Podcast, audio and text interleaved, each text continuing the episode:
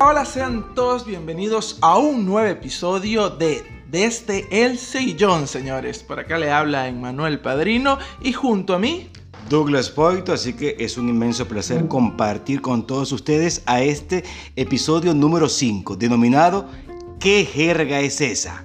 ¿Cómo es? Se escucha rarísimo. Mi mamá estuviese viva y me dijera, Douglas, yo sé lo que quieres decir. Dije la grosería, mío. sí, es que lo que me gustó de, de- la idea de este episodio es esa doble connotación, ¿no? ¿Qué jerga es, es- es esa? ¿Qué es una jerga? Una jerga simple y llanamente es aquella modalidad que determina un lugar. Y también en la parte de, de factor común de un, como doctores, ¿no? Como de grupos especialistas, también se puede decir algo Así es. Fíjense que antes de iniciar con el tema del día de hoy, pues yo simplemente quería agradecer a todas las personas que nos están escuchando, a todas las personas que nos dejaron comentarios en los episodios anteriores y pedirles por favor que desde la plataforma que nos estés escuchando le des seguir al podcast y nos puedes seguir a través de la cuenta arroba desde el sillón podcast en Instagram para poder escuchar sobre qué quieres que hablemos en este podcast. Ahora sí, cuéntame, la jerga que me decías Douglas. Claro, la jerga normalmente siempre eh, nos vuelve locos. Es decir, si yo, por ejemplo, nosotros somos venezolanos, pero y somos ambos somos de Maturín. En Maturín tenemos eh, hay palabras que nos determinan como monaguenses. Por ejemplo, hay una palabra que se llama guaricha. En ninguna otra parte se dice guaricha. Exactamente, fíjense que es el parque emblemático de la ciudad de Maturín, Así el es. Parque de la Guariche, que hace referencia a Douglas. Eh, al par- eh, ¿Qué tú dices? Que se haga La palabra. Ah, guaricha es un niño, ¿ok? Un niño o una niña, guaricho o guaricha. ¿Sí? Eh, date cuenta cuando yo vivía en Caracas que decía ese guaricho, la gente no entendía lo que yo decía. ¿Ok? Entonces, eso es parte de nuestra jerga oriental, específicamente de Monagas. Exactamente, entonces la jerga viene siendo esas palabras autóctonas de cada región o cada lugar. Claro. Y normalmente nos vuelve locos. Es decir, por ejemplo, ahora nosotros que estamos acá en Argentina, cuando yo llegué acá, yo ah, hubo momentos que yo no entendía lo que me decía. Las personas, yo le preguntaba a alguien, eh, ¿dónde queda tal parte? Y la explicación, y yo decía que me dijo, no entendía, porque hay expresiones que de verdad no estaba acostumbrado a ello. Así es, bueno, como tal les, les está comentando Douglas, nosotros somos inmigrantes. Yo tengo acá ya casi dos años y medio en Buenos Aires. Douglas tiene, ya va Un año y siete meses. Exactamente, entonces somos personas que somos de Maturín e inmigramos a- acá. Pero yo creo, Douglas, que antes de, de venirnos por estos lados, deberíamos hablar un poco acerca de esas jergas de Venezuela. Más allá de guariche, ¿qué otra palabra crees que, ¿Qué que hay? es parte de nuestra auto... ¿Cómo se diría? Idiosincrasia, Vamos a llamarla palabras autóctonas. De, de Maturín como tal o del oriente. Bueno, eh, ¿qué te puedo decir yo? Tenemos guaricho, ¿verdad? Que normalmente es en monagas. Palangana, Exactamente, que viene siendo un Eh, recipiente grande. así es, una olla grande, un recipiente muy grande. Eh, normalmente cuando hacíamos cuajao, ok, se decía una palangana porque era grande. Ok. Ok, tengo entendido yo. No, sí, bueno, te estoy diciendo, eh, tenemos la misma referencia, entonces no estamos tan mal. Así es, igualmente con expresiones. Por ejemplo, naguará. Este, ¿qué más te puedo decir? Que molleja en el Zulia. Exacto, el Nahuara más conocido por, en Barquisimeto. En Barquisimeto, que exclusivamente para ello. Que Y- vendría siendo algo de asombro, ese tipo Sí, de cosas. exacto, el que tipo. molleja es como, ¿para qué lo utilizan los maracuchos, Douglas? Ay, qué molleja, qué molleja, primo. Es como decir qué bolas. O qué, qué te puedo decir. Eh, mira, ni siquiera me- yo había buscado una explicación de qué molleja. ¿Qué molleja? ¿Qué entiendes tú qué molleja? Sí, fíjate que bueno, todo va a depender de para qué lo utilizan, ya que la utilizan mucho la palabra. Entonces Sí, va, va con- tiene muchas connotaciones realmente. Claro, normalmente sí, por el contexto. Y como nosotros no utilizamos esa palabra, a veces ni nos preocupamos por eso, ¿no? Pero bueno, Venezuela es riquísima. Hay palabras venezolanas que ahorita se han internacionalizado. Por ejemplo, el chamo, Así ¿sí? es. Que representa, ¿qué significa eso para los argentinos? Para los que no saben, Manuel, ¿qué es un chamo? Acá ni idea. ¿Qué me le dicen? No, no, no. O sea, pero un argentino que de repente nos está escuchando, obviamente no sepa lo que significa un chamo. Un chamo es un pibe, como le podrían decir acá. Exactamente, un chamo, sí, un pibe. Ok, sí, se puede comparar con eso, ¿no? Un chamo eh, se utiliza muchísimo en Venezuela, igualmente la palabra chévere. Así es. Sí, que son, yo creo que son unas características bien, mm, yo creo que resaltantes del venezolano, la esas dos palabras. No sé si tienes otra por allí. Pana, obviamente, Ah, pana, muy venezolana. Aparte, le hemos escuchado ya como que si es más internacionalizada, pero realmente pana es muy autóctona de Venezuela. Sí, sí, totalmente. Son tres, verá, eso sí. Yo creo que esa es la tercera que es muy determinante. Pana, chamo y chévere. ¿Ok? Y yo, yo estoy orgullosísimo de la palabra chévere. De verdad que me gusta decirlo. Es más, los argentinos me decían, oye, me gusta cómo tú dices eso. Qué chéveres son. ¿Ok? Porque de verdad se ha, se, ha, se ha hecho sentir a nivel internacional. Así es, fíjate que la misma palabra fino, que la utilizamos mucho los venezolanos, hubo un momento donde todo el mundo decía en Venezuela más fino, ese tipo de cosas, y acá esa palabra no la entienden para nada. Sí, el compañero de trabajo mío, que es el de seguridad, me dice, entonces, fino. Él entiende lo que significa fino. También fino es una palabra muy, muy resaltante en nuestro vocabulario venezolano. Así es, y bueno, ya luego nos vamos a- a las groserías que vienen siendo una de las cosas que por los venezolanos somos muy groseros, es una realidad. Yo no soy tan de groserías, pero obviamente siempre se nos va a escapar muchas, muchas groserías, porque para lo que para mí no es ser grosero, decir la palabra coño, verga, ese tipo de cosas, este, que, que yo no veía como tan grosería, pues fíjate que, que sí, lo utilizaba bastante. y aparte que lo utilizamos mucho, ¿no? Nosotros utilizamos mucho coño, marico, ¿ok? Es bastante resaltante y factor común en el vocabulario, sobre todo de las, de las personas muy jóvenes, o sea, decir marico, ¿no? Así es. Eh, ¿Qué más? Verga. Y muchas personas no entienden cómo nosotros decimos marico sin insultar realmente a, a- a alguien. Porque bueno, obviamente marico tiene una connotación este, que puede ser un adjetivo eh, descalificativo. Para, Claro, va a depender del contexto, de la forma como uno lo diga, ¿no? Del Exacto. momento. Exactamente. Entonces, palabras acá mismo en Argentina, que estabas utilizando la palabra pibe, pero acá para al chamo o al muchacho, pues le van a decir mucho chabón, guacho. Ok. Y entonces son palabras que se utilizan, pero también va a depender mucho de el contexto. Porque un- una persona joven le puede decir chabón.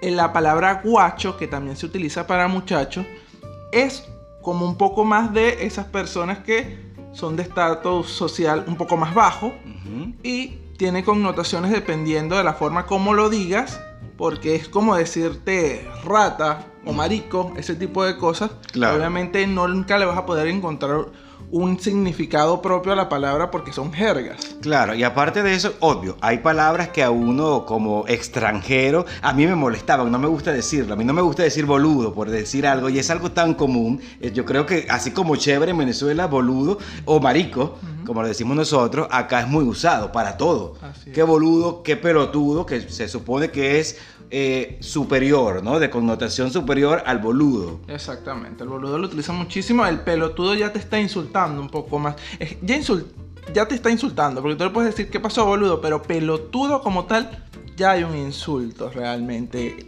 allí. Claro. Bueno, igualmente acá se dice mucho bárbaro, ¿no? Eh, bárbaro, pero bárbaro en el sentido de, de- de bien, de magnífico, ok, está bien. Así es. ¿Ves? Y eso me, me llamó mucho la atención. Yo recuerdo que cuando yo comencé a trabajar en el hotel, yo trabajo en un hotel y me mandaban o me pedían, obvio, acá yo trabajo en Pilar y me pedían un remis, yo no sabía lo que era un remis. Sí, porque yo también venía, aparte de Venezuela, tu- estuve, ¿cuánto tiempo? Tuvimos ahí cuatro meses más o menos en Capital como tal. Y en Capital no dicen remis, se dice taxi. Y cuando llegué a Pilar decían remis y yo no entendía. Igualmente con la palabra eh, eh, rejilla es la cuestión. Rejilla es un trapo. Un trapo, exacto. Cuando me decían pasa la rejilla, yo, Dios mío, ¿qué es eso? No entendía. Entonces, el, eh, la jerga de cada o el vocabulario eh, idiosincrático, vamos a decirlo así, de la parte ya que determina un lugar, también va, va- va- va a, a influir mucho en el entendimiento, en la Así. comunicación, de- como nosotros, ¿no? O sea, que somos extranjeros y nos cuesta entender. Así es, y muchas cosas que para nosotros eh, son groserías, para ellos son normales y, y para, por lo menos la palabra verga, que la utilizan, imagínate en el Zulia que utilizan muchísimo esa palabra, este, no, acá es una grosería realmente, la palabra verga como tal. Y una palabra que acá utilizan mucho y que para nosotros no es una grosería grande, pero sí estás llamando a alguien como bobo, la palabra pendejo. Que acá, cuando yo escuché esa palabra por primera vez, yo pensé que estaban insultando a alguien realmente pendejo es la connotación que utilizan para llamar a los niños. Cuando yo era pendejo, imagínate, cuando uno, el primer impacto es cuando yo era estúpido, cuando eres bobo. Claro, claro, pero imagínate la diferencia de pendejo, lo que significa en Venezuela, lo que significa acá en Argentina. Es impresionante. Por eso que cuando ahorita que estamos, sobre todo en este tipo de onda de hacer podcast, a veces es complicado, ¿no? De, decir algunas palabras, quizás no, no tan los podcasts, porque ahorita en internet uh, somos más auténticos en ese aspecto. Entonces hay palabras que para ti, que, es, que es grosería, para mí no lo es. Así es, entonces tenemos que jugar mucho con lo que es el contexto, porque bueno, no podemos estar tampoco eh, sintiéndonos ofendidos por cada cosa que estemos escuchando, porque sabemos que son personas de diferentes lugares del mundo y que realmente nunca van a buscar ofender en el caso de, los podcasts, en este caso. Igual, la pija. La pija acá, obviamente, es a lo que nosotros le, llamamos al pene, ¿no? Pero nosotros en Venezuela lo decimos más grosero. Yo creo que suena más grosero huevo, ¿ok? A ellos quizás no sé si le... Yo porque de verdad no, no he hablado nunca con los argentinos de este tipo de temas. Yo no sé qué tan fuerte le puede resultar, les resultar a ellos la palabra huevo, mamá huevo, como se dice en Venezuela. Sí, sí, no, no lo utilizan realmente. Eh y no la hayan tampoco como una grosería tan fuerte. Fíjate que una de las palabras que eh, llaman mucho la atención de los, de los argentinos sobre las palabras que dicen los venezolanos es esa palabra mamahuevo, que no sabíamos que lo utilizábamos tanto, pero realmente decimos mucho mamahuevo, porque es una de las palabras que los argentinos cuando te ven, es una de las palabras que te piden para Claro. que quieren escuchar porque no les sale natural. Sí, sí, es cierto, es cierto. Eh, algún compañero que yo tengo, Maximiliano, siempre me dice, Dula, ¿cómo es la, la, vaina? ¿No? Y nosotros decimos mucho cómo está la vaina. Entonces yo digo, no seas mamá huevo y es lo que hace reírse, le, le, causa risa. Igualmente cuando ellos dicen el orto, ¿cuál es la expresión que ellos hablan del orto? Eh, que orto normalmente a nosotros no nos suena nada grosería y para ellos es muy grosero, que es el culo. Exactamente. Sí, pero lo utilizan muchísimo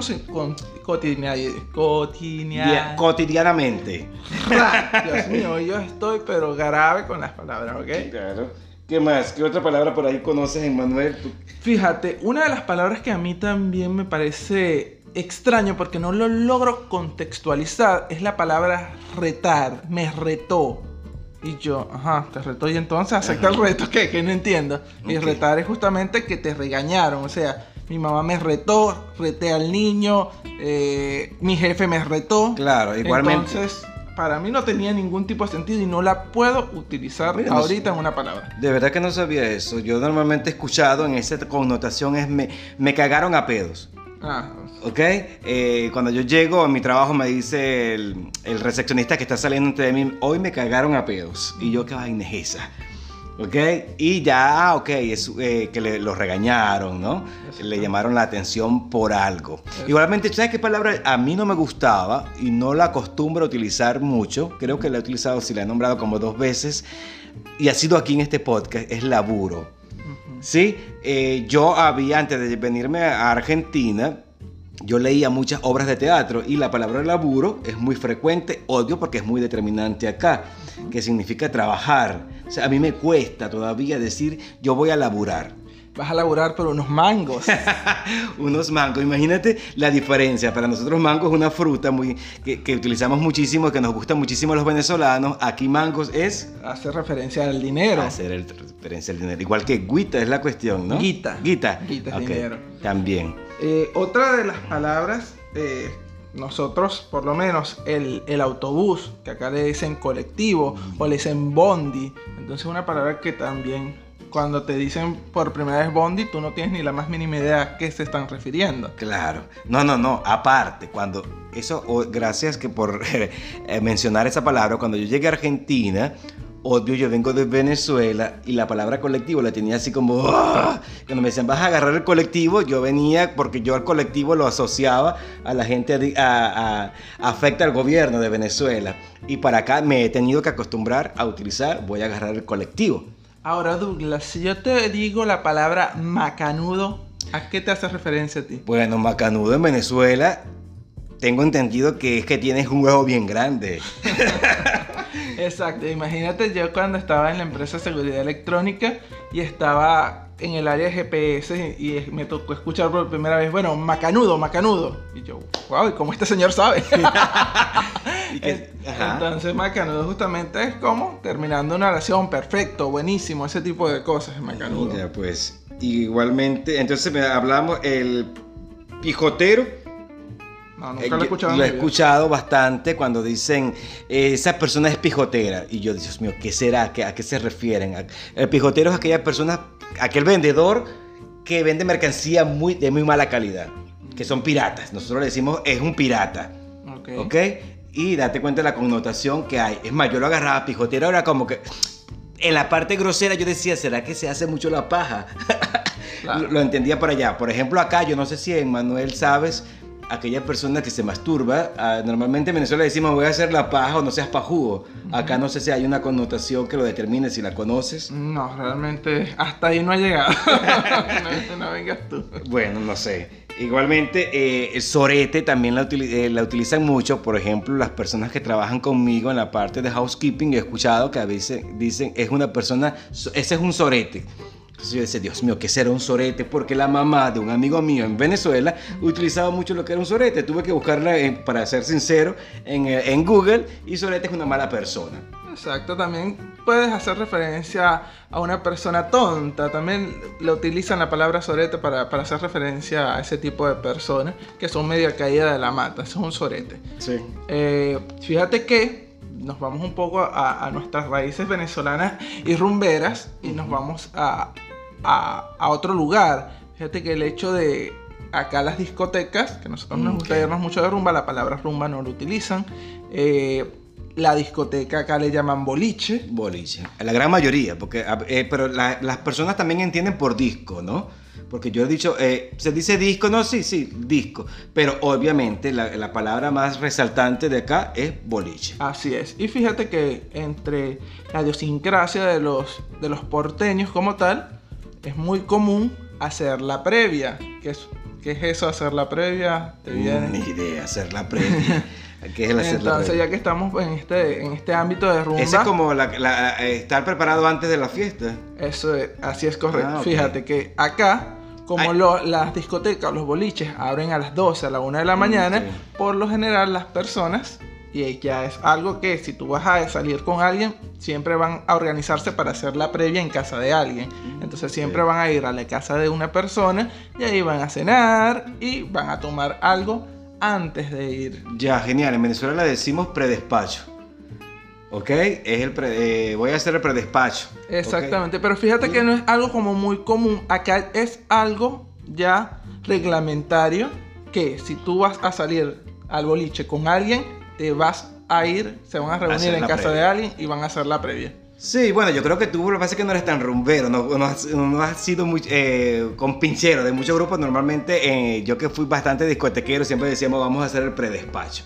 Porque las discotecas, eh, para llegar en, la en el momento álgido, hasta la 1 de la mañana siempre íbamos a un sitio mucho más tranquilo. A las 2 y media, 1 de la mañana nos íbamos a. Yo, yo a la- puedo entender esa, esa cosa que tú me estás comentando porque obviamente te ibas a reunir con el grupo de personas y van a comenzar a tomar antes, pero acá es muy marcado utilizar la palabra como tal, porque yo en mi vida he dicho vamos a hacer el predespacho, no lo he utilizado. Bueno, exacto. Bueno, este, yo lo utilizaba bastante. Eh, Ya es cuestión también de, de- de- de grupos, ¿no? O de palabras que se pongan de moda. Una cosa que a mí me llamaba mucho la atención y lo he tratado de hacer, que no me acostumbro todavía, es no, por favor.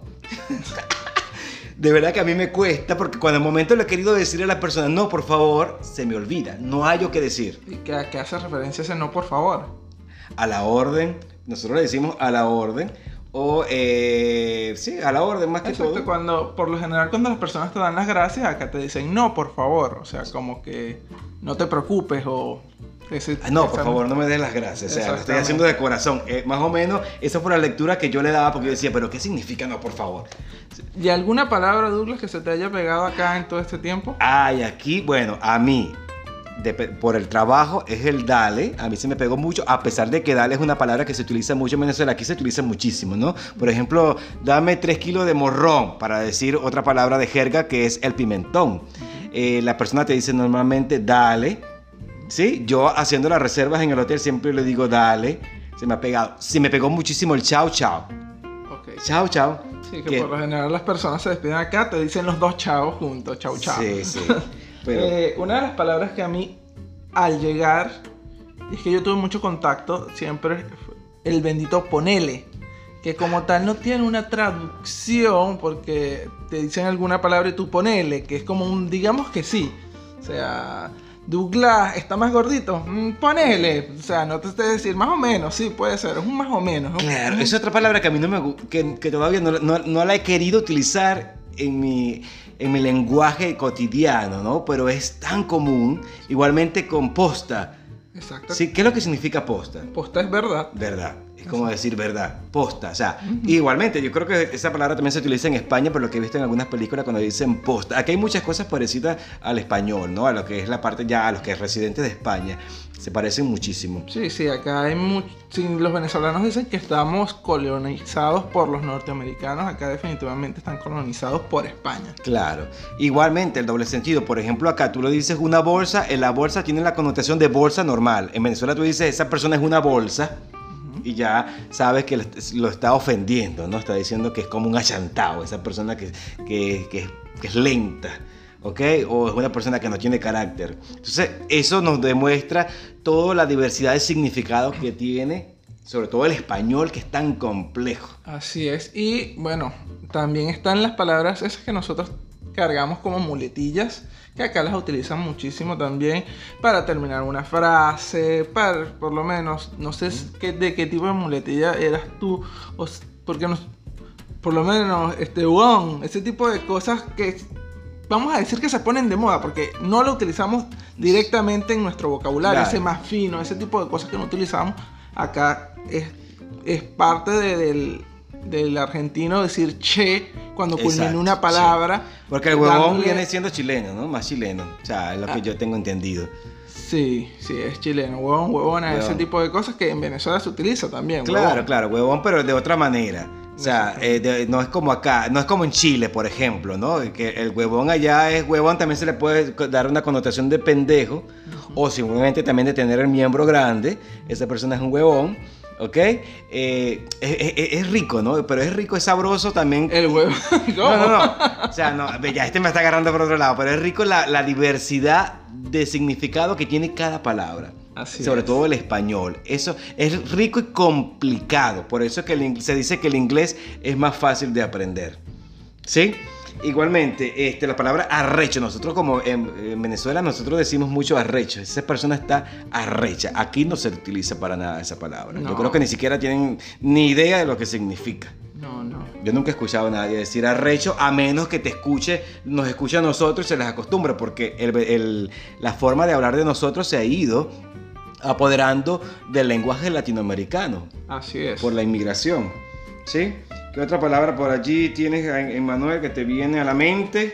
Fíjate que con una de las palabras que yo he sufrido, que puede ser una tontería, pero este, no me entienden cuando digo gaveta, Ay, sí. entonces hay que ser muy explícito y decir cajón. Cajón. Entonces, a- es- esa es la única palabra con la que siempre me tropiezo. Voy a ser Sí, sincero. sí. Yo estoy diciendo, yo en la gaveta. Ah, no, cajón. Claro.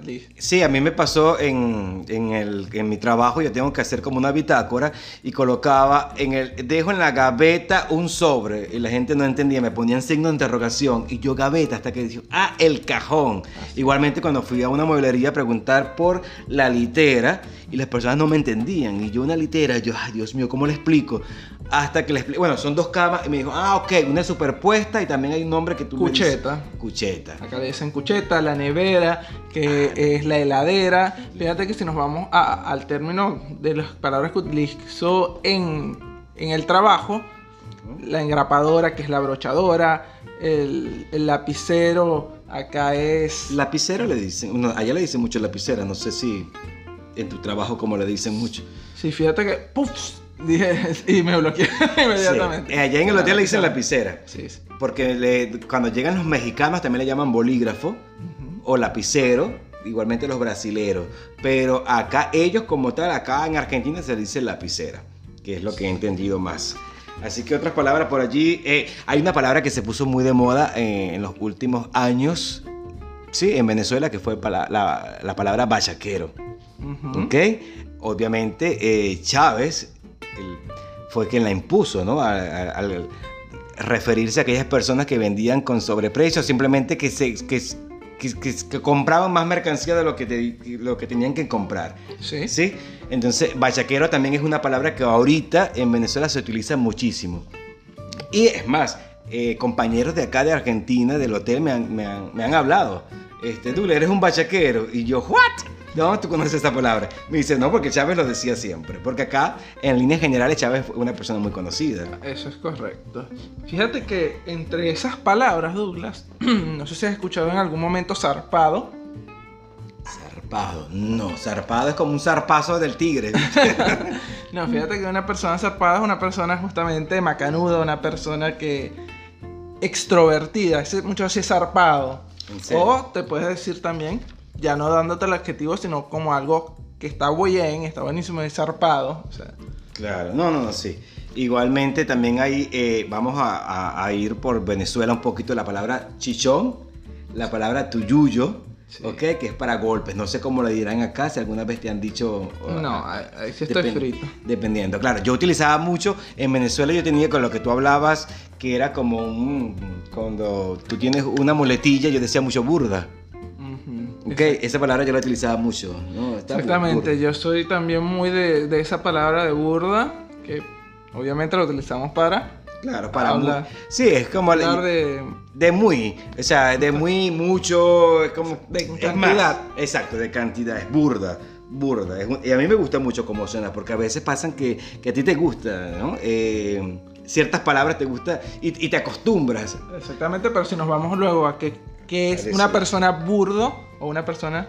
Claro, también es un burdo eh, en ese aspecto. Es una, eh, no, él es muy burdo, es eh, prácticamente ofensivo, vamos a llamarlo así un poco peyorativo. Así ¿Sí? es.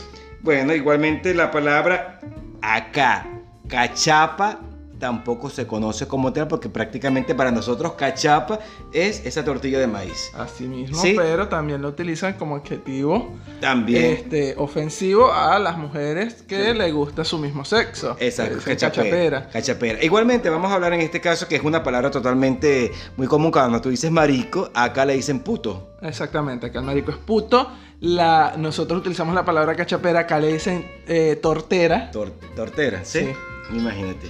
Uy, ya se nos está acabando el tiempo. Así es. Así está- que bueno. Pero bueno, es el- lo, lo- lo bonito de todo esto, lo que decíamos, déjame pegar por aquí la alarma, que ya nos- se nos acaba el tiempo, es la diversidad de significado que tenemos. Y eso es lo que nos tiene que hacer sentir orgullosos de nuestro idioma. El español es muy, muy, muy rico.